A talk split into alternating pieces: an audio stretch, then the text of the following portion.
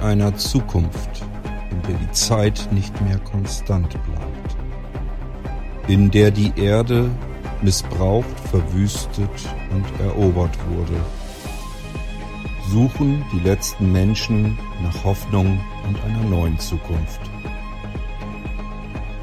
Freunde der Zukunft, die Mystery Science Fiction Echtzeiterzählung von und mit Kurt König. Starten wir in ein neues Kapitel.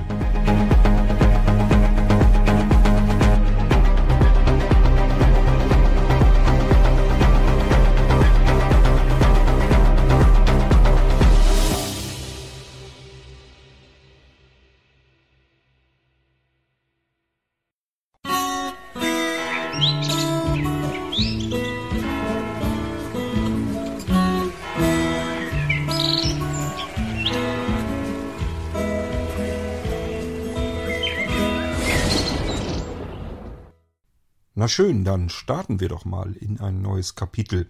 Ihr seid natürlich im Irgendwasser Podcast und das, was ihr zu Anfang gehört habt, ist die neue Intro-Musik, das neue Intro für Freunde der Zukunft. Freunde der Zukunft ist eines von vielen Büchern, die euch als Echtzeiterzählung im Geistreich Podcast immer fortwährend weitererzählt wird. Oder werden vielmehr, sind ja mehrere Bücher, wie gesagt. Und ähm, ja, Freunde der Zukunft. Ich denke mal, da sind wir uns einig, das Ding braucht einfach mittlerweile ein eigenes Soundset. Da können wir nicht mehr rumfuschen und irgendwas nehmen. Da braucht man schon ein bisschen was ordentlicheres, denn Freunde der Zukunft, das Buch macht mittlerweile den Hauptanteil des Geistreich-Podcasts aus. Euch gefallen die Kapitel von Freunde der Zukunft mir auch. Und ähm, damit war es höchste Zeit, dass wir da ein neues Soundset bekommen. Ich habe euch so ein bisschen schon reinschnuppern lassen zum Ende des vorherigen Jahres. Ähm, als wir die Jahresabschluss, dieses Doppelding, hatten wir zwei Folgen hintereinander oder drei, ich glaube zwei Weihnachtsfolgen hatten wir. Und da habe ich euch schon so ein bisschen in die neue Musik von Freunde der Zukunft hineinschnuppern lassen und hier steigen wir jetzt quasi komplett um. Das heißt, Freunde der Zukunft bekommen jetzt wirklich also ein eigenes Intro und ein eigenes Outro. Und wir sind da auch noch nicht mit fertig. Ich brauche noch mehr Sounds, aber da kommen wir gleich noch drauf zu sprechen, denn wir wollen das Ganze auch ein bisschen chronologisch anpacken. Ich wollte euch bloß mal so ein bisschen mitnehmen, warum ich euch hier jetzt das neue Intro mal vorgeführt habe, damit ihr das Ding auch mal zu hören bekommt, selbst wenn ihr Freunde der Zukunft oder den ganzen Geistreich Podcast bisher noch gar nicht kanntet.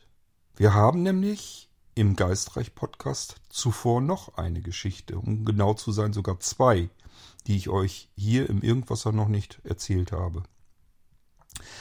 Ja, hier im Irgendwas erzähle ich euch, wenn ich etwas Neues im Geistreich gebracht habe. Wozu ist das überhaupt gut? Nun, im Irgendwasser kommen ständig Hörer dazu, im Geistreich zwar auch, aber ich gehe mal fast davon aus, dass viele auch vom Irgendwasser aus neugierig werden und dann im Geistreich einfach mal zuhören. Und äh, dadurch, dass eben im Irgendwasser ständig neue Leute dazukommen, denke ich mir, ich sollte nicht aufhören zu erwähnen. Es gibt noch mehr Podcasts bei Blinzeln. Es gibt auch noch mehr Podcasts, äh, wo ich euch etwas erzähle. Und zwar nicht so viel Unsinn wie hier im Irgendwasser Podcast, sondern ich erzähle euch ganz gerne auch ähm, fantasievolle, hoffe ich jedenfalls, Geschichten. Frei erfunden und die Besonderheit an der ganzen Geschichte ist, dass sie in dem Moment erfunden werden, wo ich sie in ein Mikrofon spreche. So wie hier im Irgendwasser auch, ich kann mich vor ein Mikrofon setzen und einfach drauf losplappern. Das macht mir eigentlich relativ wenig aus, ohne Komma, ohne Punkt, ohne längere Nachdenken, Pausen zu machen. Ich muss hier nichts absetzen. Ich habe noch nicht mal Lust beim Husten abzusetzen und das irgendwie rauszuschneiden. Aber da haben wir ja mittlerweile unseren Dennis, der das dann rausschnippelt. Ja, aber im Geistreich-Podcast ähm, versuche ich das zwar auch, krieg's da aber natürlich nicht so gut hin wie jetzt ähm, irgendwas, dass ich einfach dauerhaft in einem Rutsch so weg erzählen kann. Das geht da nicht. Also ganz so flott bin ich im Hirnkasten dann auch nicht, sondern ich muss eben die Geschichte im Gehirn abspielen wie einen Film. Und dann erzähle ich euch währenddessen, was ich sehe im Kopf. Und das spreche ich in ein Mikrofon. Und dieser Film entsteht im Kopf erst in dem Moment, wo ich ihn erzähle. Das heißt, der läuft wirklich ab und ich weiß selber überhaupt nicht so richtig, was da jetzt alles passieren wird. und wohin die Reise uns letzten Endes führen wird. Ich habe natürlich so ein paar einzelne Wegpunkte, die ich mir setzen möchte, wo ich einfach sage, das will ich da noch irgendwie mit reinstecken. Aber noch nicht einmal das funktioniert. So sollte auch hier wieder in der letzten Episode, von meiner Perspektive aus ist das die 5.23, Freunde der Zukunft und die, das Kapitel heißt ähm, Tiefseeungeheuer. Und ähm, ja, ich kann im Prinzip den Film zwar ablaufen lassen und weiß, ich wollte mit euch äh, zu dem Erdkernreaktor hin und da wollten wir schon mal gucken, warum funktioniert das blöde Mistding nicht mehr, der dritte von insgesamt dreien.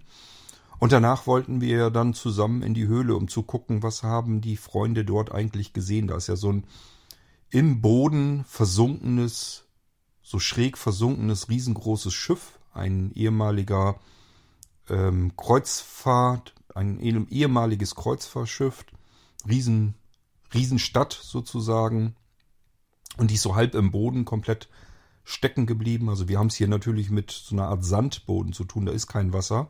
Das Schiff steckt da so halb in der Erde drinne. Das ist ja das, wo unsere Freunde überhaupt erst unter die Erde heruntergekommen sind, durch diese Höhle hindurch, wo dieses Schiff dann eben dort im, im Erdboden steckte. Und wenn ihr euch zurückerinnert, haben die Freunde dort schon etwas beobachtet. Da soll angeblich wohl irgendwie einer auf diesem Schiff oben drauf gewesen sein. Da waren die ja gerade auf dem Weg, als Riga und Jon ähm, in dem Sandschiff, das Sandmann auch heißt, äh, aus dem Boden rausgeschossen kamen. Und dann sind die ja mit denen mit. Das heißt, wir haben hier ein Rätsel verlassen, ohne es zu lösen. Und das soll jetzt natürlich nachbehandelt werden. Aber ich fange hier schon wieder von hinten an und dabei wollten wir es eigentlich chronologisch machen, denn davor sind nochmal zwei Episoden gelaufen. Und ich fange mit der Episode an, die zuerst im Geistreich war, seit ich das letzte Mal über neue Episoden hier im Irgendwas erzählt habe aus dem Geistreich. Da ist nämlich auch noch eine Episode, die heißt Juli im April Gespräche mit Gott.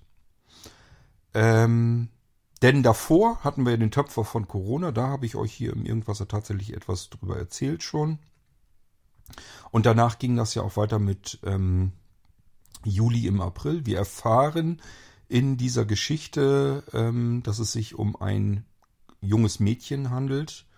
Die lernen wir auf einem Friedhof kennen. Und Juli heißt tatsächlich Julia, wird aber von allen Juli genannt. Die Geschichte spielt im April, deswegen heißt das Ganze Juli im April. Und Gespräche mit Gott ähm, ist wieder ein bisschen zweideutig gemeint, denn eine etwas ältere Dame setzt sich zu Juli auf die Bank. Juli sitzt sozusagen auf der Bank vor dem Grab ihrer Eltern. Das erfahren wir alles in dieser Geschichte. Und diese ältere Oma, wollen wir sie ruhig mal so nennen, setzt sich also neben Juli und die beiden fangen dann an, sich zu unterhalten. Und äh, es geht auch relativ schnell um Religion, um den Glaube an, Gott und so weiter. Und ähm, das ist so dieses eine Stückchen, warum das Ganze zweideutig ist. Und das zweite ist, weil die Oma, die neben ihr sitzt, ähm, offensichtlich mit Vornamen Heidi heißt und mit Nachnamen Gott, Heidi Gott. Das heißt, sie unterhält sich tatsächlich hier in diesem Fall mit Gott äh, und Gott ist eine Frau und diese Frau sitzt neben ihr auf dieser Bank unter einer Linde ähm, in Nähe des Grabes ihrer Eltern. Ja, diese Geschichte geht äh, natürlich noch weiter. Geplant ist ein zweiter Teil, es sollte eigentlich ein Zweiteiler werden, aber das weiß ich vorher nie so genau. Wenn ich nämlich am Erzählen bin und ich merke, mir läuft die Zeit davon, dann äh, überlege ich mir auch ganz schnell, gut, dann machen wir den zweiten Teil irgendwie Schluss bei, wenn ich 20, 25 Minuten fertig habe, bin ich ja schon zufrieden, dann können wir einen zweiten Teil abschließen und wenn ich dann noch was zu erzählen habe, dann können wir auch noch einen dritten Teil machen. Geplant sind aber zwei Teile. Und äh, wenn ihr jetzt sagt, Religion, Glaube an Gott, habe ich alles überhaupt nichts mit am Hut, dann seid ihr eigentlich genau in diesen beiden Episoden komplett richtig.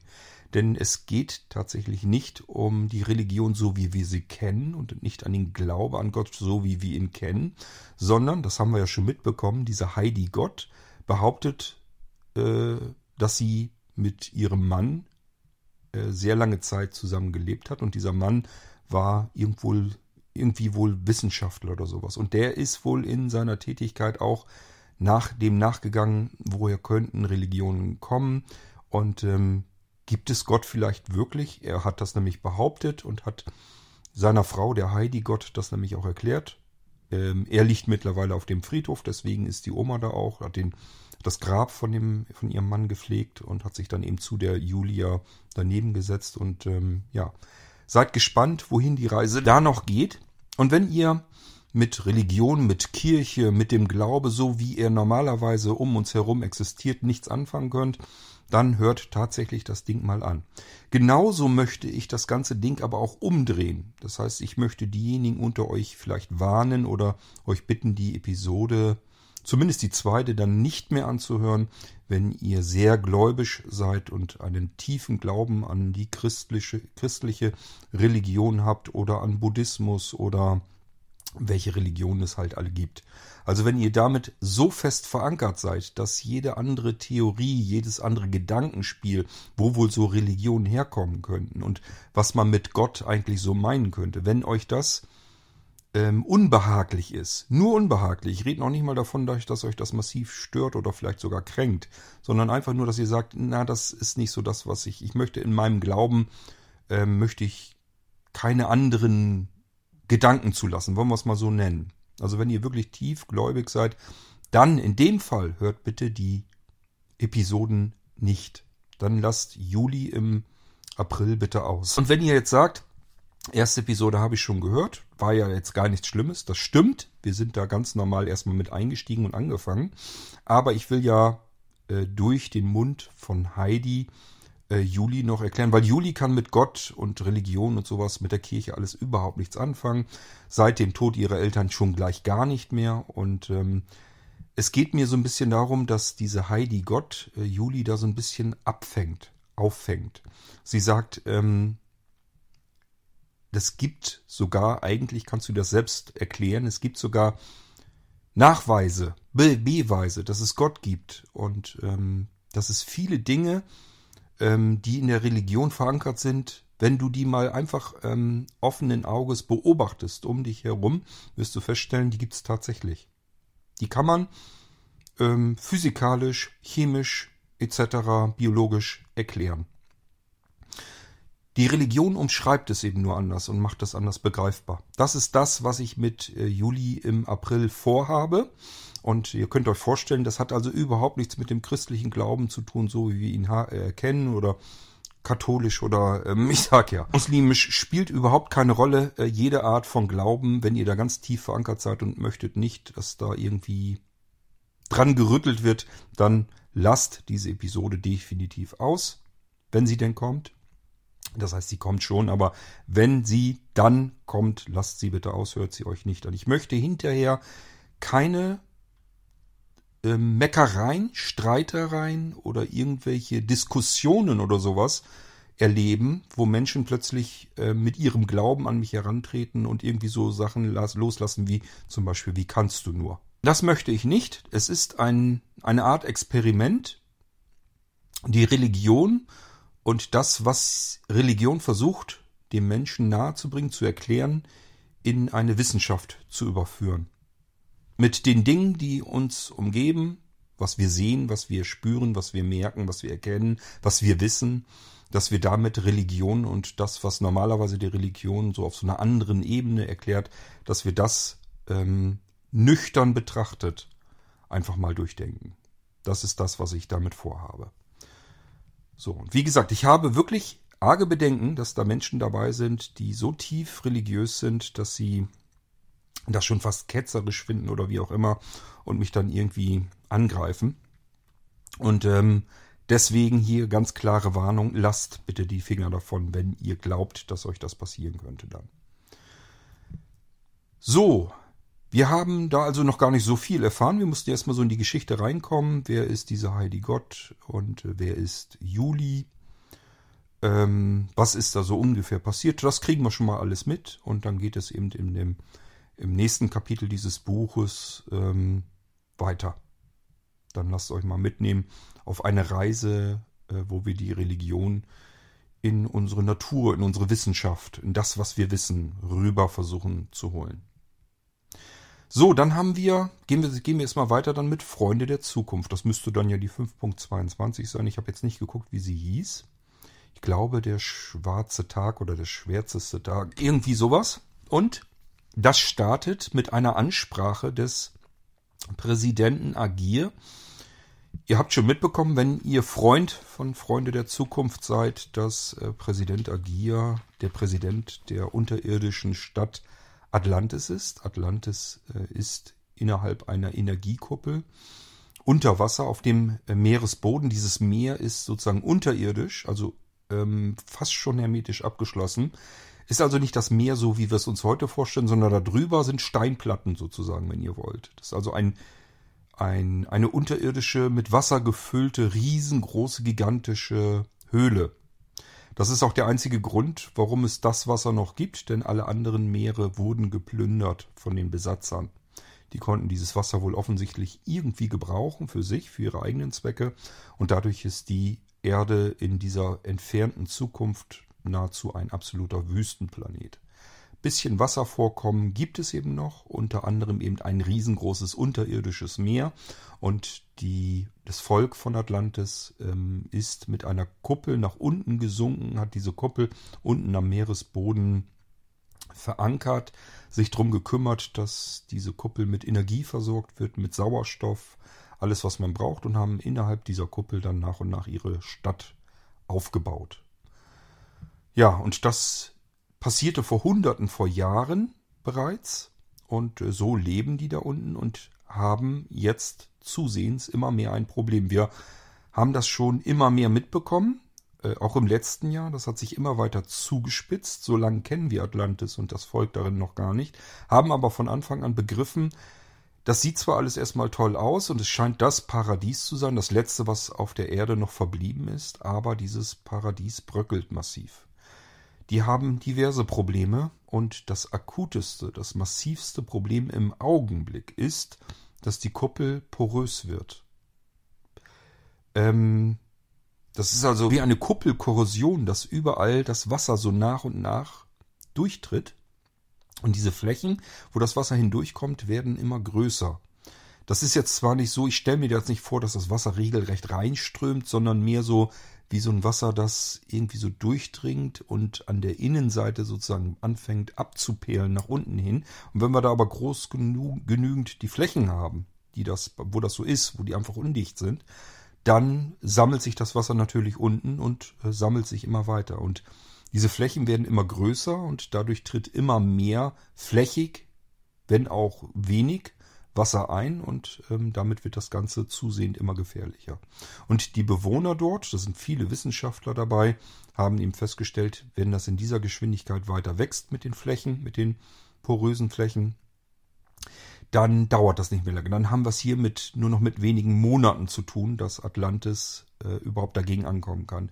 Es gibt ähm, im unteren Teil ähm, stellt euch mal vor, wie so eine Christbaumkugel oder sowas. Also mehr so fast rundes, so eine fast runde Glaskugel.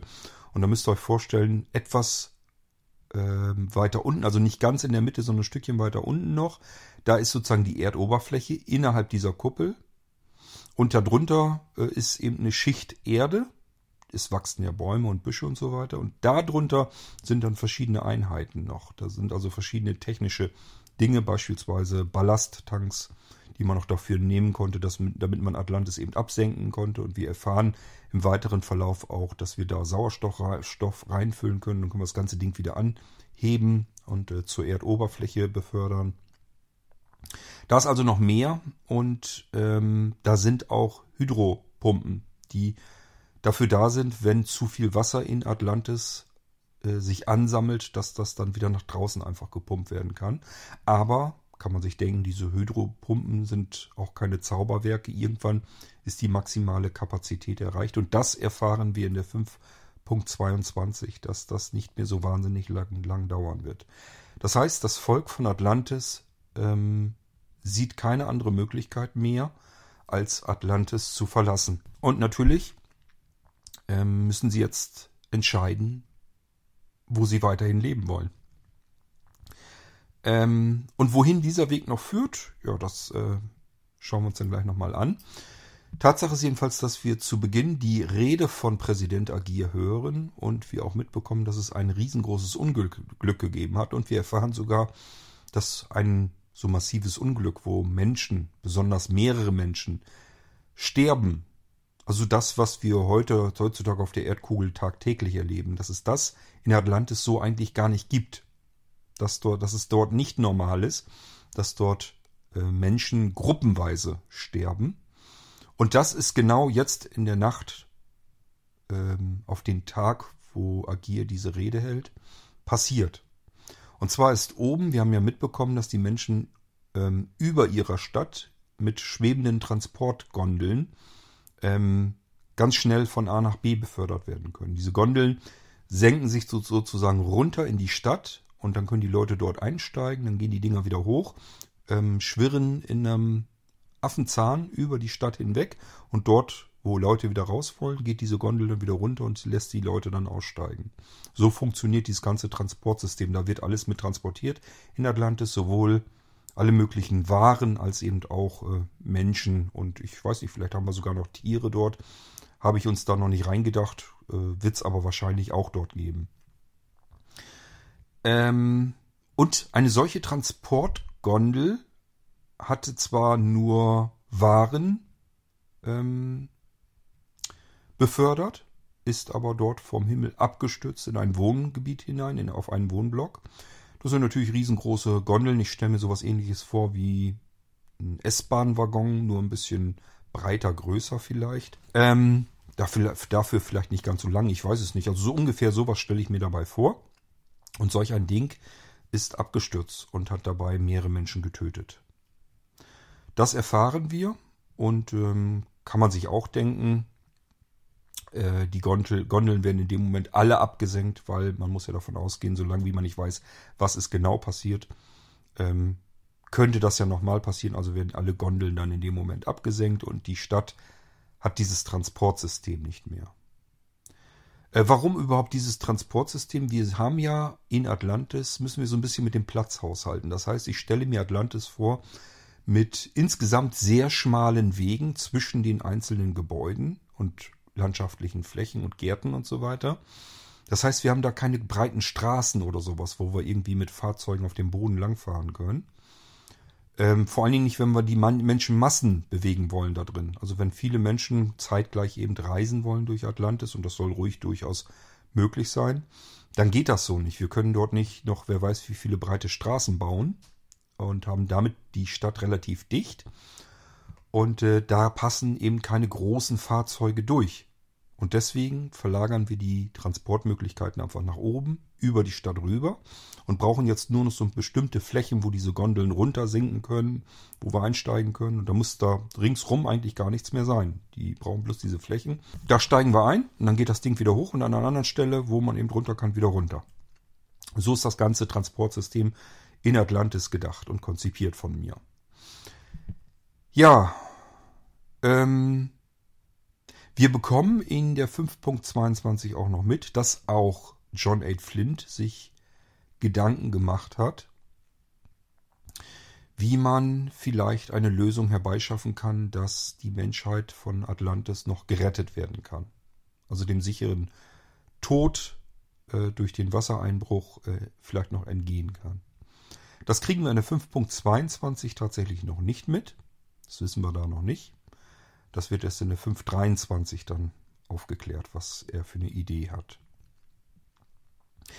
Ähm, dann bekommen wir in der 5.22 auch noch mit, Riga besucht die Freunde ja in ihrer Unterkunft. Ähm, und dort bekommen wir auch noch mit, dass ähm, Franka war das, glaube ich, sich plötzlich Gedanken gemacht hat, ähm, warum man nicht außerhalb von Atlantis überleben kann, draußen an der Erdoberfläche zum Beispiel oder in einer der Höhlen. Und äh, da hat Rieger eben gesagt, das wird schwierig bis unmöglich. Und dann ist Franka eben so eingefallen, wieso, da ist doch schon ein Außenposten von euch. Und das war natürlich verwunderlich, weil von Atlantis kein, es gibt keinen Außenposten irgendwo draußen. Wen hat Franka also in Erinnerung? Und jetzt werden wir auch als Zuhörer wieder so ein bisschen zurückerinnert, wo die Freunde eben zu dem Zeitpunkt in diese Höhle gekommen sind, wo dieses Schiff schräg im Sand gesteckt hat, dieses Kreuzfahrtschiff. Wenn ihr euch zurückerinnert, war das ja so, dass die dort etwas bemerkt haben. Und zwar wahrscheinlich jemanden, der auf diesem Schiff oben irgendwie rumgerannt ist und versucht hat, sie irgendwie mit dem Laserstrahl zu erfassen. Also da ist wohl irgendetwas oder irgendjemand. Und äh, Franka wundert sich jetzt eben, dass das irgendwie ein Problem ist, außerhalb von Atlantis zu überleben mit der Menschheit, weil es gibt ja diesen Außenposten. Riga erklärt, da ist kein Außenposten und schon überlegen die Freunde, wieso, was haben wir denn dort dann eigentlich gesehen, wenn das niemand aus Atlantis war. Denn die haben natürlich gedacht, der Außenposten hätte irgendwie Riga und Jon ähm, ja, sozusagen gerufen. Der hätte irgendwie bemerkt, da kommt jemand in diese Höhle rein und jetzt kommen Riga und Jonja in dem Moment aus dem Sand raus mit dem Sandmann, mit dem Schiff und ähm, äh, holen sozusagen die Freunde dort ab. So ist das Ganze ja erst zustande gekommen. Und die Freunde sind also die ganze Zeit davon ausgegangen, das muss ein Außenposten sein. Der hat dann aus Atlantis die Leute gewarnt, da kommen jetzt wohl äh, Fremde durch diese Höhle rein und dann wurden sie ja mit diesem Schiff abgeholt. Und jetzt stellt sich erst heraus, jetzt erst wirklich, in der 5.22, dass das gar kein Außenposten war, dass der mit Atlantis gar nichts zu tun hat. Jetzt stellt sich natürlich die nächste Frage, und das ist natürlich eines der Rätsel, die wir jetzt lüften wollen. Wer um Himmels willen ist es denn dann dort gewesen auf dem Schiff? Und lebt der überhaupt noch? Ja, ich hatte gedacht, das werden wir in der 5.23 erfahren, aber ich hätte es besser wissen müssen. Denn die 5.23 war irgendwann dreiviertel Stunde lang und ich habe gesagt, nee, da fangen wir jetzt nicht noch mit an, äh, dass wir in die Höhle fahren, weil dann wird das Ding viel zu lang. Also haben wir das dann in der 5.24. Wir erfahren, ich glaube auch schon in der 5.22, dass eben der ähm, Erdkernreaktor, und zwar Nummer 3, komplett ausgefallen ist und deswegen äh, man dorthin will, mit dem Sandmann. In diesem Fall unter Wasser, durchs Meer. Das ist ein Schiff, das sich sowohl durch die Erde bewegen kann als auch durch Wasser. Es kann nur nicht fliegen, es kann äh, also nicht irgendwie den Erdboden irgendwie verlassen, aber ansonsten unter, unterhalb der Erde kein Problem und im Wasser auch kein Problem. So, und damit wollen die ähm, Wissenschaftler sozusagen zu diesem Erdkernreaktor Nummer 3 hin, am nächsten Tag oder irgendwann, und sich das Ding mal anschauen, was damit los ist, warum der keine Energie mehr liefert. So, und dann sind wir nämlich auch in der 5.23 angelangt. Da geht es ja um das Tiefseeungeheuer. Und ähm, da geht es los mit der Ratssitzung, mit einer der Ratssitzungen. An dieser nimmt Aid auch teil. Eine Ratssitzung passiert im Präsidentenpalast und äh, dort gibt es extra einen Ratssaal, also einen Sitzungssaal.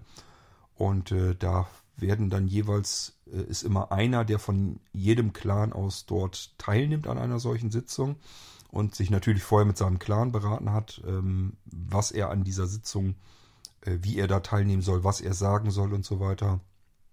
Und somit werden jetzt Vorschläge gemacht, wie man die aktuellen akuten, massiven Probleme lösen könnte. So, und damit sind dann alle Clans durch. Wir kriegen noch so ein Stückchen der Rede mit ähm, des Vortrages von dem letzten Clananführer. Und Präsident Agir weiß von Riga, dass Aid ebenfalls ein paar Ideen hätte. Und ähm, sagt sich so, ähm, jetzt könnte ja eigentlich Aid noch seine Gedanken einbringen, dann sind wir komplett. Dann haben wir sie alle einmal abgeklappert. So, und Aid fängt dann auch an und spricht etwas aus, was für alle Beteiligten dort sich einfach nur ungeheuerlich anhört. Denn Aid ist der Meinung, alle anderen Vorschläge laufen darauf hinaus, dass man Atlantis verlässt. Und Aid sieht einfach, ähm, dass die Menschen, die Menschheit ohne Atlantis eigentlich fast nichts mehr wert ist. Denn alles, was sich die Menschheit im Verlauf dieser Jahrhunderte bewahrt hat, steckt in Atlantis drin. Es ist wie so ein gelebtes äh, lebendes Muse Museum, muss man sich das vorstellen. Wir haben schon festgestellt, die Leute feiern dort immer noch und äh, spielen Musik, haben Instrumente aus uralten Zeiten, mit denen sie Musik spielen und ähm, beherbergen ganz viel Wissen aus geraumer Vorzeit. Wir haben ja mitgekriegt, dass sogar Traditionen so ein bisschen festgehalten wurden. Das hat sich zwar Weihnachten alles so ein bisschen verändert, aber es gibt immer noch Weihnachten und wahrscheinlich auch andere Feiertage der Menschheit. Also wenn irgendwo auf dieser Erdkugel etwas von der Menschheit übrig geblieben ist, dann in Atlantis. Und alle Vorschläge der Clan-Oberhäupter ähm, laufen darauf hinaus, dass man Atlantis verlässt. Ich kann hier vielleicht auch noch mal ein kleines bisschen dazu ergänzen. Ähm, vielleicht, ich habe das nicht weiter ausgeführt, hätte ich vielleicht machen sollen. Warum kann man Atlantis eigentlich nicht so evakuieren, dass man möglichst viel aus Atlantis mitnimmt? Dann überlegt mal, wir haben es mit einem, mit einer Kugel, mit einer Kuppel am Meeresboden unter Wasser zu tun und haben bisher jedenfalls bloß festgestellt, dass es zwei kleine Schiffe gibt. Sandmann 1 und Sandmann 2. Da passen, keine Ahnung, 5, 6, 7 Leute rein. Unter normalen Bedingungen, die kann man natürlich noch vollstopfen, dann kriegen wir vielleicht 15 oder 20 Leute rein. Aber ist ja klar, wenn wir die Menschen retten wollen und haben es nur noch mit ein paar wenigen Wochen vielleicht zu tun, wo die Menschen evakuiert werden müssen, ähm, da ist nichts mehr mit, wir nehmen noch alles Mögliche mit. Das funktioniert nicht. Es wäre gar nicht der Platz da, um vielleicht irgendwelches Baumaterial oder irgendwelchen Größe, irgendwelche größeren Objekte oder gar den Zentralcomputer Lima mitzunehmen oder irgendetwas aus dieser Stadt. Wir können eigentlich nur die reinen Menschen irgendwohin befördern mit diesen Schiffen. Wir erfahren in 5.23 zwar, es gibt noch wesentlich mehr Schiffe und die kann man wahrscheinlich zu einem Großteil auch reaktivieren. Da gibt es wohl irgendwie einen Schiffsfriedhof, ganz klar. Sandmann 1 und Sandmann, Sandmann 2 sind die jetzt aktuellen Schiffe, die die Bevölkerung von Atlantis hat. Aber dem voraus sind ja andere Schiffe gegangen und die sind nicht einfach irgendwie verschrottet worden oder was, sondern so ähnlich wie man das heute mit Flugzeugen oder großen Schiffen macht. Die kommen auch alle auf einen Schiffsfriedhof irgendwo auf der Erdkugel oder auf einen Flugzeugfriedhof. Ich habe euch das im Irgendwasser schon mal alles erzählt, dass es solche Friedhöfe gibt für große Fahrzeuge und die ähm, bunkert man dort, wo sie nicht vergammeln, nicht verrosten können. In irgendeiner Wüste zum Beispiel. Und äh, man kann, wenn da Flugzeuge und so weiter sind, da sind ja auch Kampfflugzeuge. Die kann man tatsächlich noch wieder reaktivieren, also die kann man wieder in Gang bringen. Die sind einfach nur ausgelagert, weil sie zu teuer sind äh, im Unterhalt und so weiter. Aber wenn man sie unbedingt bräuchte, kann man die wieder in die Luft bringen. Und genauso kann man eben äh, zu dieser Zeit dann die alten Sandmänner, die Vorläufer, äh, wieder in Gang bringen, damit man eben die Menschen schneller evakuieren kann. Aber trotzdem sind die Dinger einfach viel zu klein, um irgendetwas aus dieser Stadt zu retten. So, und deswegen fällt den Menschen dort nur das ein, wo sie die Menschen eben rausretten können, in irgendwelche unterirdischen Höhlen. Andere sagen vielleicht, man kann sich oben, oberirdisch irgendwas aufbauen. Aber es ist noch keiner drauf gekommen, auf die Idee, die Aid hat. Denn der sagt, wenn diese Kuppel damals abgesenkt wurde, kann man die nicht auch wieder nach oben an die Erdoberfläche befördern? So, und das kann man sicherlich, denn das Ding ist ja irgendwann abgesunken. Dann kann man sie auch wieder mit Sauerstoff befüllen, sodass sie wieder nach oben langsam rauf schwebt. Und äh, nach AIDS Verständnis ist es so, jetzt dringt Wasser überall in dieser Kuppel ein, flächig. Also haben wir ein Problem. Wenn wir an die Oberfläche mit dem Ding schwimmen und nur noch äh, ein kleiner Teil unten im Wasser ist und der größere Teil dieser Kuppel ragt oben heraus äh, an die Luft, dann ist die größte Fläche der Kuppel mit Luft umgeben, kann also kein Wasser mehr reinkommen. Das ist Aid sein Gedanke dabei gewesen. Jetzt haben die natürlich ein anderes Problem, denn ähm, dass sie unten im, auf der Meeresoberfläche sind, hat ihnen bisher den Hintern gerettet, denn die Besatzer können nicht runterkommen in dieses Wasser. Und ähm, deswegen äh, sind sie dort eben sicher vor den Besatzern. Und wenn sie jetzt an der Oberfläche sind, dann müssen sie damit rechnen, dass die Besatzer sie eben attackieren und äh, aus der Kuppel von Atlantis entfernen, denn das weiß man auch, das habt ihr auch schon mitbekommen in den ersteren Folgen von Freunde der Zukunft. Die anderen Kuppeln, die es auch noch gibt auf der Erdoberfläche, die von den Besatzern ähm, gehalten werden, so wollen wir es mal nennen, die sind alle überfüllt. Wir haben ja mitbekommen, die haben ja sogar bestimmte Ausgangszeiten, dass sie also sich in ihren Unterkünften aufhalten müssen und nur zu bestimmten Zeiten mal an öffentliche freie Plätze können, weil der Platz einfach gar nicht für alle reicht, die in einer Kuppel sind. Es muss also sehr genau getimt werden, wann wer draußen frei rumrennen darf.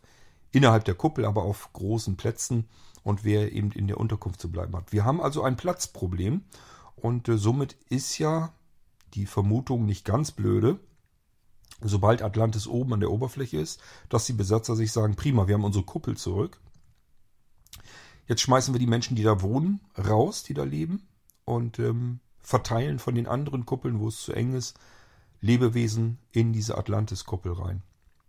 Was auch immer die mit den Lebewesen unter den Kuppeln machen. Denn das haben wir bis heute immer noch nicht rausgefunden. Also irgendeinen Grund wird es wahrscheinlich ergeben. Wir rechnen erstmal nicht damit, dass es unbedingt Nächstenliebe ist. Oder vielleicht doch. Ich kann es euch jetzt noch nicht genau sagen. Da müsst ihr noch eine Weile zuhören. Das dauert auch noch, bis wir dahin kommen, was, äh, warum die Besatzer diese Kuppeln unterhalten auf der Erdoberfläche und äh, dort versuchen die Lebewesen, die unter diesen Kuppeln leben, ähm, irgendwie ja am Leben zu halten. Da gibt es Gründe dafür und die müssen wir natürlich irgendwann nochmal in Erfahrung bringen und äh, das wird aber noch sehr lange dauern, bis wir da hinkommen, denke ich. Ja, also die Wahrscheinlichkeit ist aber gegeben, dass es einen Angriff geben könnte. Und ähm, Aid ist der Meinung, man sollte erstmal Kontakt zu den falschen Freunden, zu den Besatzern aufnehmen, um genau das einschätzen zu können. Und er bietet sich an, dass er Kontakt mit den Besatzern aufnimmt, um diese Lage, die Situation einschätzen zu können. Und dann können sie immer noch entscheiden, was sie machen wollen. Aber es wäre die einzige Möglichkeit bisher, die den ganzen Leuten eingefallen ist ähm, wie Atlantis samt Menschheit vielleicht gerettet werden kann. Übrigens, wenn euch als Zuhörerin, Zuhörer eine andere Lösung einfällt, die uns, also mir und den Menschen in Atlantis noch nicht eingefallen ist, könnt ihr mir die ruhig präsentieren. Dann baue ich das noch irgendwie mit ein. Ihr wisst, ihr sollt und dürft und könnt euch in alle Geschichten, die im Geistreich laufen, einbringen. Wenn ihr da irgendwas habt, wo ihr sagt, das könnte so und so auch mal überlegt werden, dann probiere ich das mit einzubauen. Ja, ähm, 5.23, wir erfahren also von diesen Gedanken, die AIDS sich macht. Und dann kommt das Intro und dann geht es ja immer mit was ganz anderem weiter. Wir erfahren, dass Riga ähm, die drei Männer abholt. Äh, Erik, Aid und ähm, Antonio. Ähm, denn die wollen sich ja den Erdkernreaktor anschauen, der gar keine Energie mehr liefert. Wollen ja gucken, was damit los ist. Und die kommen dann raus aus der Unterkunft und merken, ja, die Transportgondeln oben, die schwirren jetzt nicht mehr über der Stadt. Äh, wie kommt man jetzt denn durch die Stadt hindurch? Denn ein Fußmarsch wäre zu weit. Dafür ist Atlantis und die Stadt eindeutig zu groß. Und äh, es gibt für den Notfall eben Bodenfahrzeuge, die sind extrem klein und eng also ich stelle mir wirklich so vor, so zwei Sitze direkt nebeneinander eng gedrungen, damit wir damit durch diese schmalen Gassen auch durchkommen können. Und davon gibt es sechs Stück hintereinander.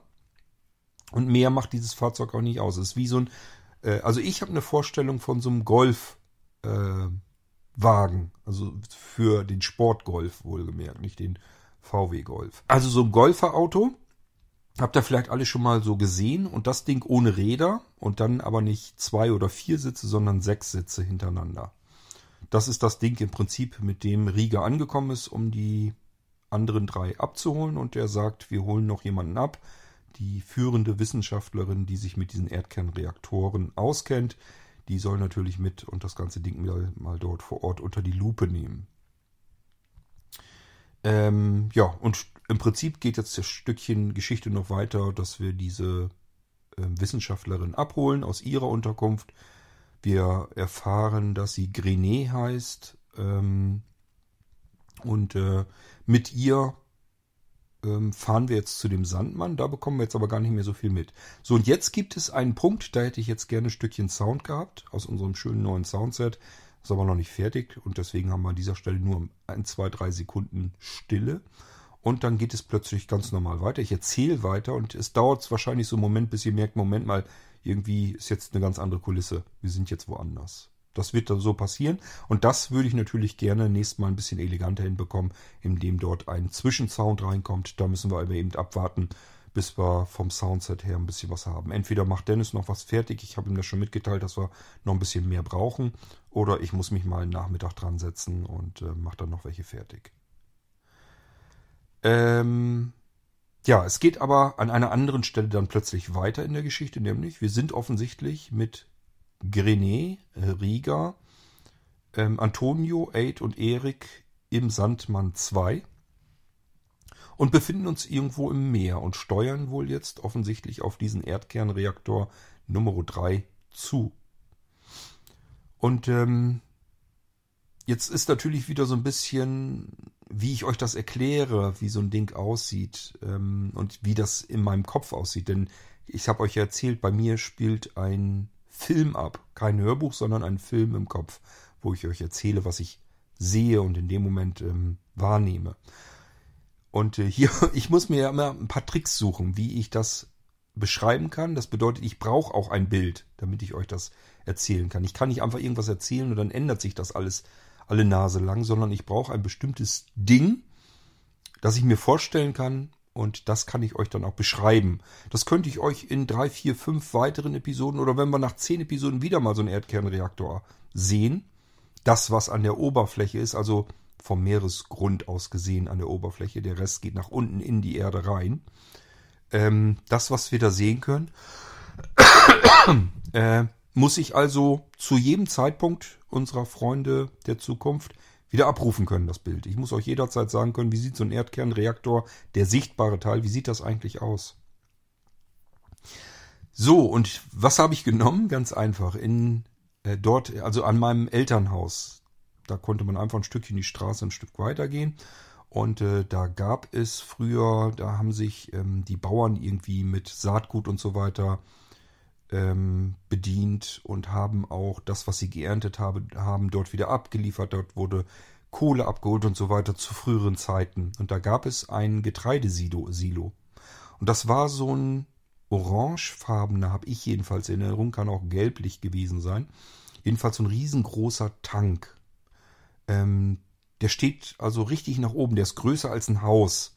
Da geht so eine, so eine Leiter dran hoch, dass man auch nach oben kommen kann. Und unten drunter kann man im Prinzip so, so, das geht wie so ein Filter so ein bisschen runter und dann kann man da mit dem Hänger oder was drunter und kann das öffnen und dann kann man das, was da in dieses Silo reingekommen ist, in dieses Getreidesilo kann man unten einfach äh, rauslaufen lassen. Und rein kommt es, glaube ich, einfach mit Druckluft, wird das oben reingepustet.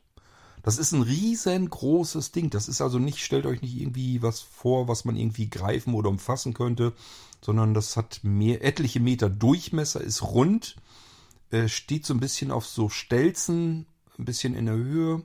Ähm, es geht, wie gesagt, so eine lange Leiter dran hoch. Oben ist nochmal so ein Geländer dran. Und äh, das ist im Prinzip, Prinzip so ein Getreidesilo. Ich habe dieses Ding quasi noch vor mir vor Augen, weil ich da, wie gesagt, in der Ecke halt auch groß geworden und aufgewachsen bin. So, und das habe ich jetzt einfach auf den Meeresgrund gepackt und es mit ordentlich Algen bewachsen lassen. Das heißt, da schwimmern und schwummern richtig Algen drumherum. Und so stelle ich mir das ganze Ding da in der dunklen Tiefe vor. Und das ist der obere Teil, der Kühlkörper unseres, unserer, äh, unseres ähm, Erdkernreaktors. Wir erfahren auch so ein bisschen, wie diese Erdkernreaktoren funktionieren. Denn unsere Erde ist im Prinzip die fetteste, gewaltigste Energiequelle, die wir in unserer näheren Umgebung eigentlich haben.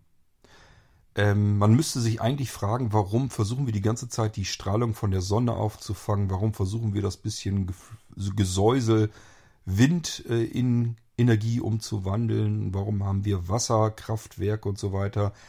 Wenn wir auf einer dünnen, hauchdünnen Kruste leben und unter dieser Kruste passieren die gewaltigsten Energie Entladung, die höchste Energiedichte. Wir sitzen eigentlich auf einem gewaltigen Akku, der fortwährend gespeist wird. Also wir bräuchten eigentlich nur in die Erde rein, könnten uns dort die Energie abzapfen. Ich kann nur mutmaßen, ich gehe davon aus, wir Menschen würden diese gewaltige Energie einfach nicht handeln können. Wir würden damit gar nicht umgehen können. Ähm, wir benutzen tatsächlich aber schon so ein bisschen was. Es gibt Häuser, die Erdwärme benutzen, um äh, sich zu heizen.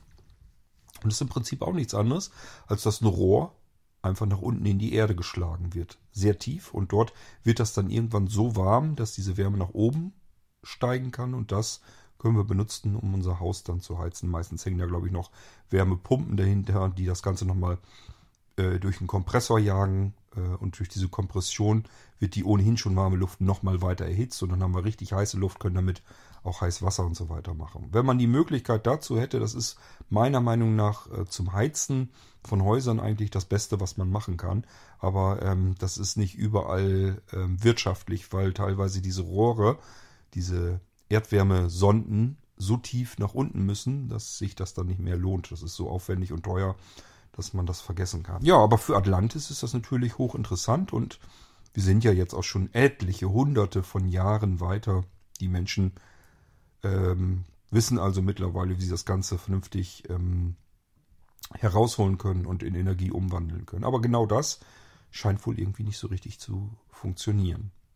Wir können durch die Augen unserer Freunde sehen, wie dieses Ungetüm da unten auf dem Meeresboden aussieht. Ich habe euch das versucht eben so ein bisschen zu beschreiben, wie so ein ähm, Getreidesilo mit ganz langen Algen, einem richtig dicken, fetten Teppich, Algen drumherum, sodass man gar nicht mehr so viel erkennen kann, keine Konturen, keine Details mehr. Und aus diesen Algen blubbert dann die ganze Zeit auch noch alles Mögliche an Luftblasen heraus. Und auch da fragt man sich natürlich, wo kommen diese ganzen Luftblasen her? Die Frage stellt, glaube ich, Antonio. Und er bekommt mitgeteilt, selbst wenn dieser Erdkernreaktor nicht mehr Energie liefert, ähm, und hier eigentlich ja über dem, weit über dem Meeresgrund steht, ist das der Kühlkörper und der ist immer noch so heiß, dass das Meerwasser, das Kontakt hat mit diesem Kühlkörper, anfängt zu kochen. Und das ist genau das, was wir mit diesen Luftblasen dann sehen. Stellt euch einfach einen Wasserkocher vor. Wenn ihr das Wasser siedend habt und dann kochen lasst, dann wisst ihr, was ich meine. Das können wir da eben im offenen Meer auch bewundern. Ja, wir erfahren auch, dass wir uns gar nicht so lange da aufhalten können, denn wir haben nicht das richtige Schiff. Äh, es gibt ja nur den Sandmann 1 und den Sandmann 2. Und dadurch, dass diese Erdkernreaktoren zuverlässig funktionieren über viele, viele Jahrzehnte hinweg, da passiert einfach nichts mit, die laufen einfach die ganze Zeit, ähm, hat man sich gesagt, äh, wir brauchen da keine speziellen Schiffe, die müssen wir nicht jetzt die ganze Zeit über aktiv halten. Und es gibt zwar ein Schiff, mit dem kann man direkt ran, das ist besonders abgeschirmt, aber das ist eben außer Dienst. Das ist auf diesem Schiffsfriedhof unter anderem mit.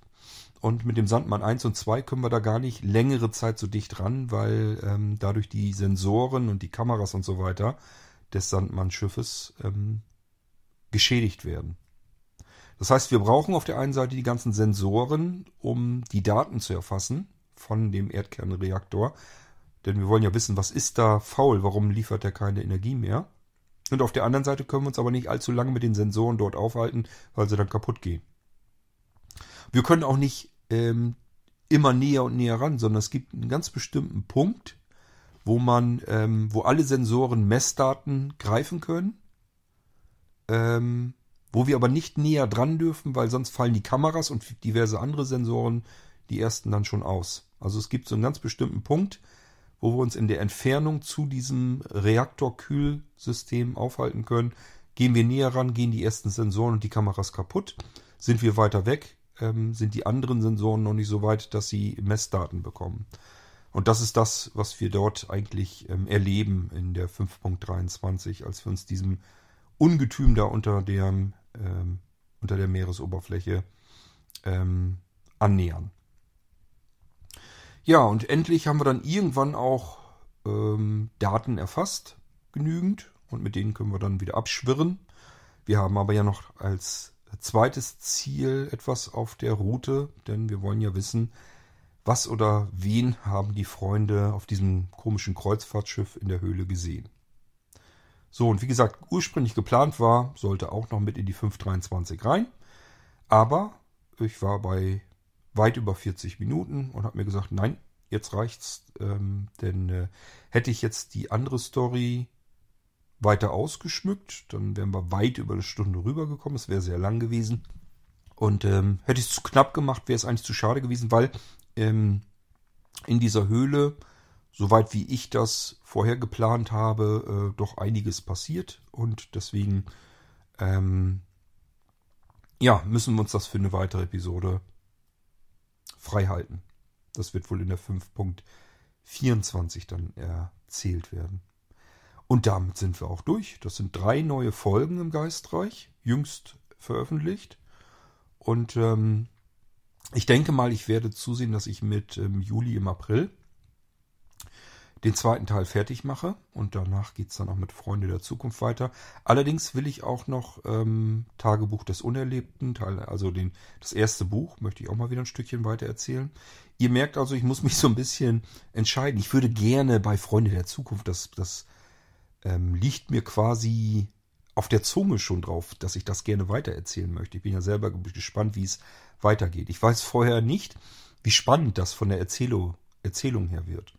Zum Beispiel die 5.22, die ist mir eigentlich zu langweilig geworden. Da passiert ja nicht ganz viel.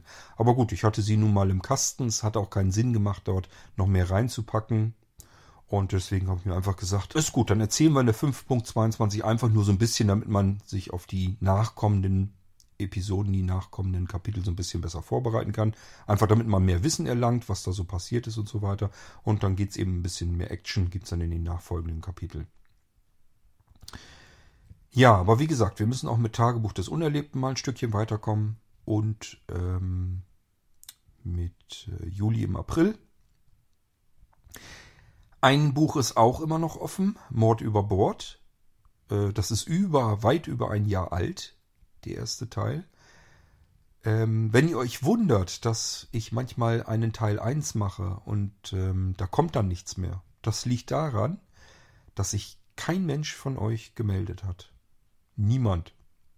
Das ist bei Mord über Bord tatsächlich bis heute hin der Fall. Kein Mensch vermisst einen zweiten Teil. Deswegen habe ich den immer weiter vor mir geschoben und habe gar keine Lust mehr, den zu erzählen. Irgendwann werde ich ihn erzählen. Ich möchte nicht, dass diese, gerade so diese Dinger, die nur zwei, drei Teile haben, die sollen irgendwann fertig erzählt werden, damit ich das Buch einfach zumachen kann. Ich werde den also auch noch zu Ende erzählen, aber ich habe da natürlich überhaupt kein Verlangen, keine Motivation, weil niemand vermisst da etwas. Also niemand sagt sich, hey, das war aber eine coole Geschichte, ein starker Anfang. Mich würde ja brennend interessieren, wie es weitergeht. Dasselbe Spiel passierte jetzt auch bei Juli im April. Kein Mensch meldet sich. Niemand will wissen, wie es da weitergeht. Und ich habe jetzt erst von der Yvonne eine Nachricht bekommen, die sich darauf freut, wie es da weitergeht. Sie hofft, dass es da einen weiteren Teil gibt. Das reicht mir schon aus. Wenn ich von einem weiß, da freut sich jemand auf, äh, Teil, auf den nächsten Teil, das reicht mir völlig aus. Dann habe ich schon Motivation und weiß, okay, da freut sich zumindest eine Person freut sich, wenn ich da jetzt weitermache. Das ist schon genug. Das reicht mir schon. Aber wenn sich niemand meldet, dann fragt ihr euch ganz dolle, ähm, wozu soll das gut sein? Also ich möchte das von mir aus dann zwar zu Ende bringen, einfach um das Buch dicht zu machen. Aber äh, die Motivation ist natürlich gleich null, dass ich da weiter ansetze. Genauso mit ähm, die Reisenden, wenn ihr euch erinnert. Ich fand die Dinger eigentlich damals total spannend. Äh, hat sich aber nie jemand gemeldet. Erst vor kurzem hat sich Wolfgang mal dazu geäußert, dass er das Ding eigentlich auch toll find, findet und äh, sich auch wünschen würde, wenn es da mal weitergeht. Deswegen habe ich das jetzt überhaupt erst wieder auf dem Schirm, Schirm, sonst hätte ich das so liegen gelassen. Das heißt, im Moment habe ich einfach viel mehr Geschichten, die ich euch weitererzählen möchte als äh, die Zeit, die ich da reinbuttern kann. Denn die Geschichten im Geistreich verballern ein Vielfaches der Zeit, die sie dann laufen. Ich habe ähm, für diese Dreiviertelstunde 5.23, Freunde der Zukunft, habe ich, ich glaube, viereinhalb Stunden gebraucht, um das Ding in den Kasten zu bekommen.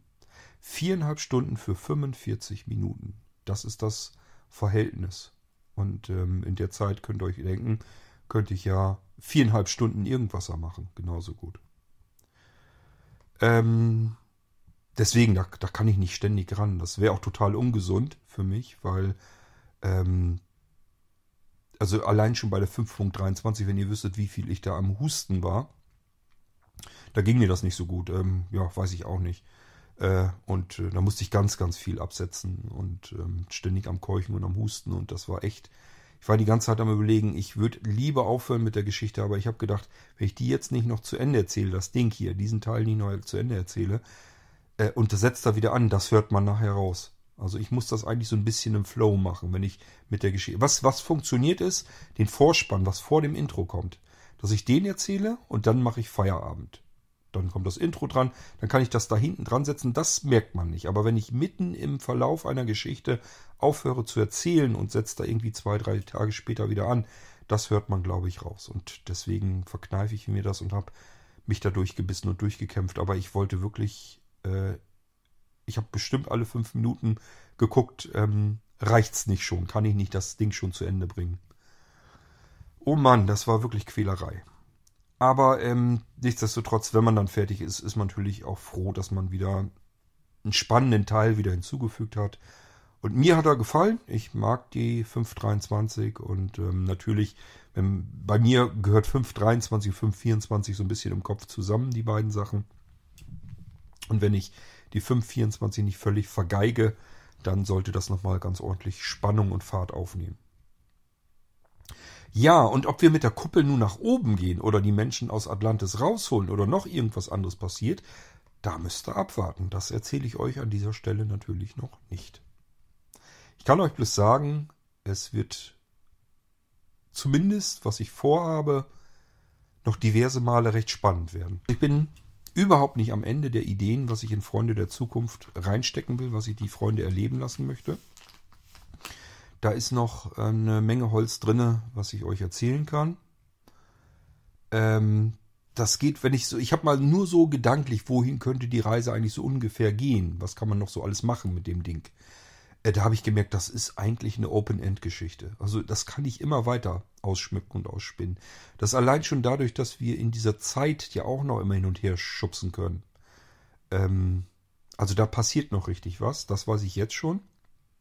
Wenn ich das immer weiter erzählen kann, wenn das gesundheitlich jedenfalls funktioniert, ähm, dann haben wir noch viele Teile, glaube ich jedenfalls vor uns und es wird auch nicht langweilig.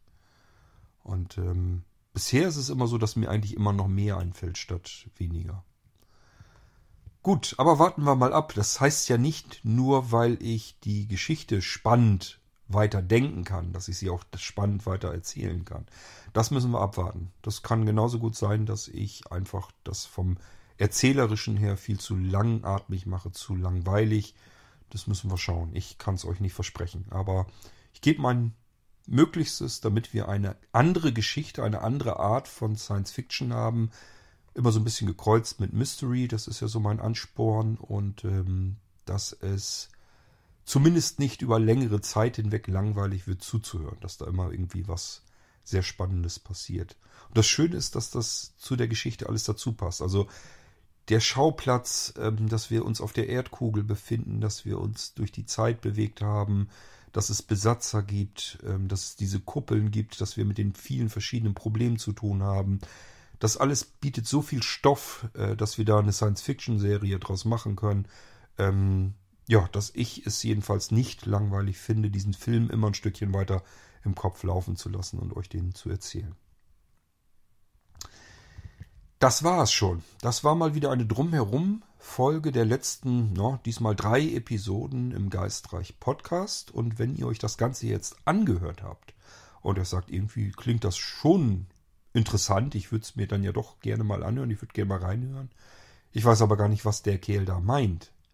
Äh, der Geistreich-Podcast ist, wie schon erwähnt, ein Podcast, wo ich euch ja wie so, so, so eine Art Hörbücher in Echtzeit erzähle. Das heißt, in dem Moment, wo ich normalerweise das Buch schreiben würde, erzähle ich es gleich. Ich schreibe nichts auf, sondern ich erzähle es in dem Moment gleich.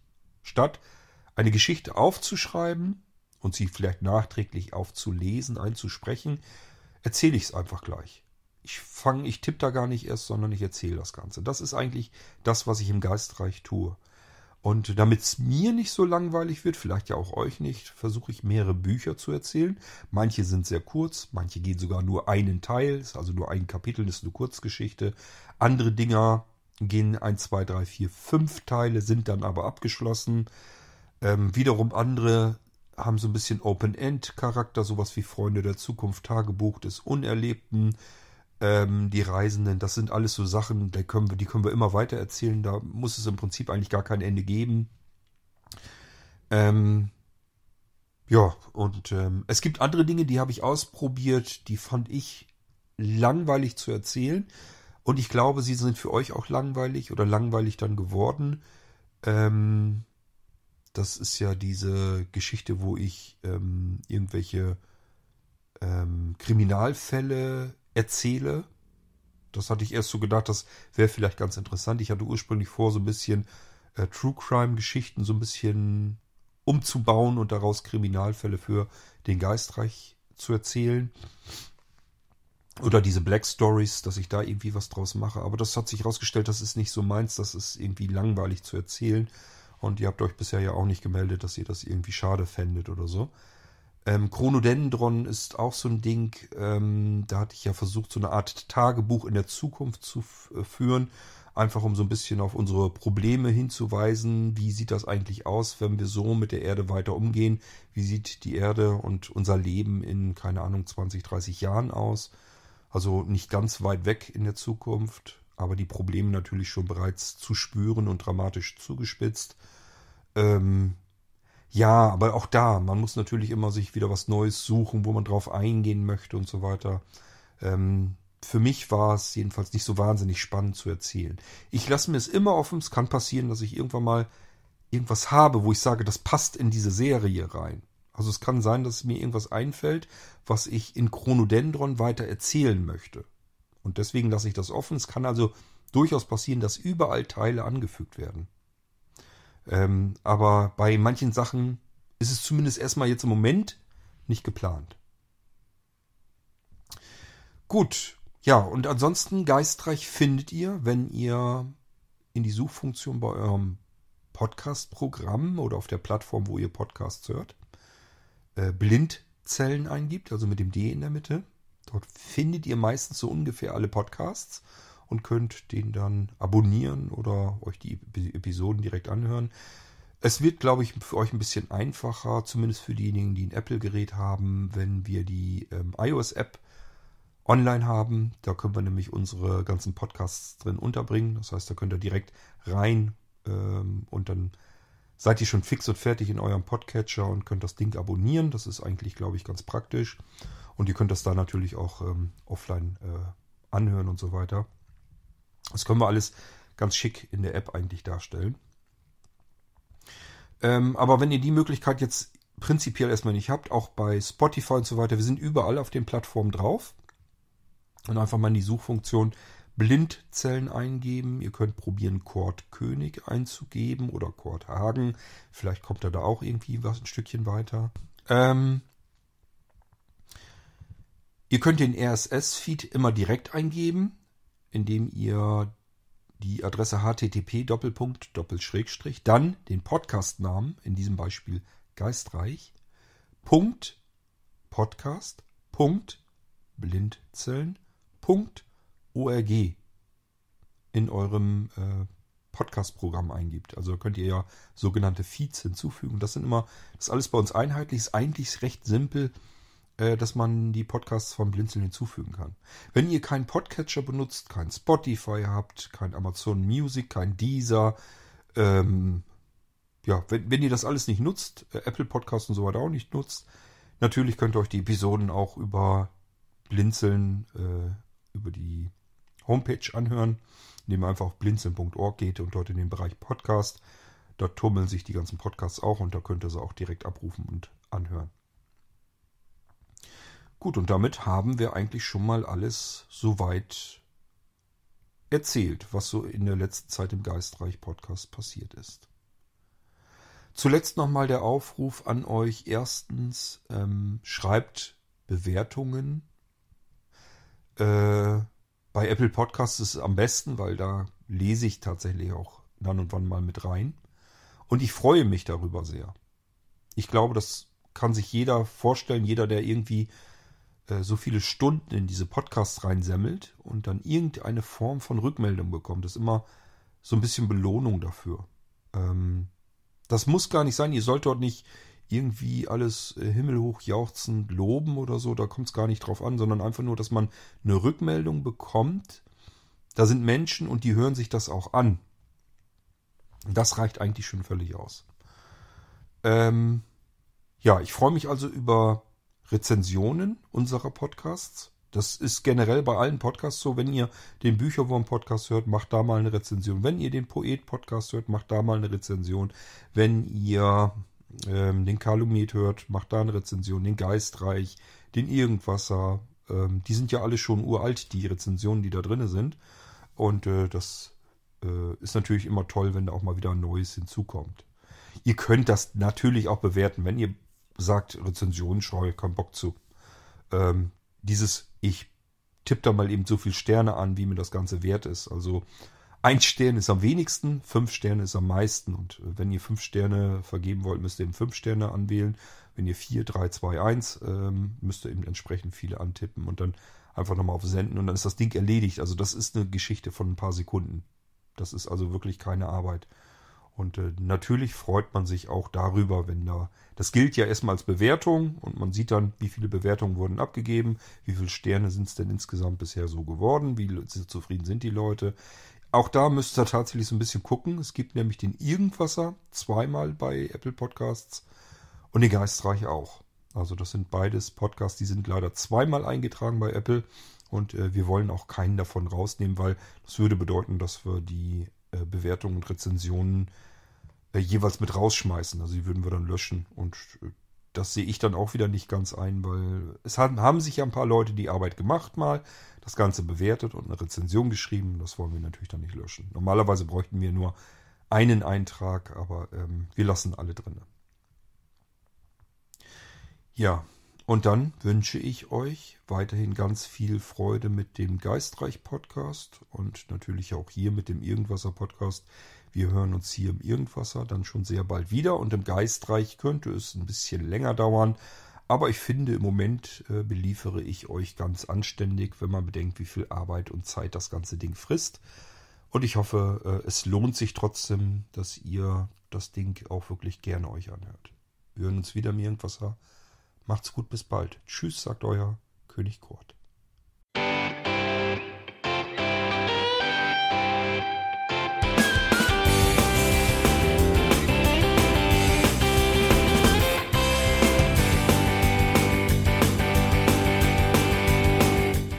Das war Irgendwasser von Blinzeln.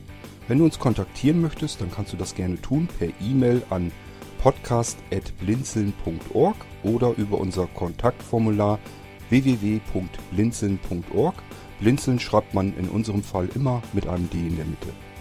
Wenn du möchtest, kannst du uns sehr gerne auch einen Audiobeitrag auf unseren Podcast Anrufbeantworter sprechen. Der hat in Deutschland die Telefonnummer 05165 439 461. Und wenn du uns aus dem Ausland anrufen möchtest, dann ersetze einfach die erste 0 gegen die 0049 für Deutschland.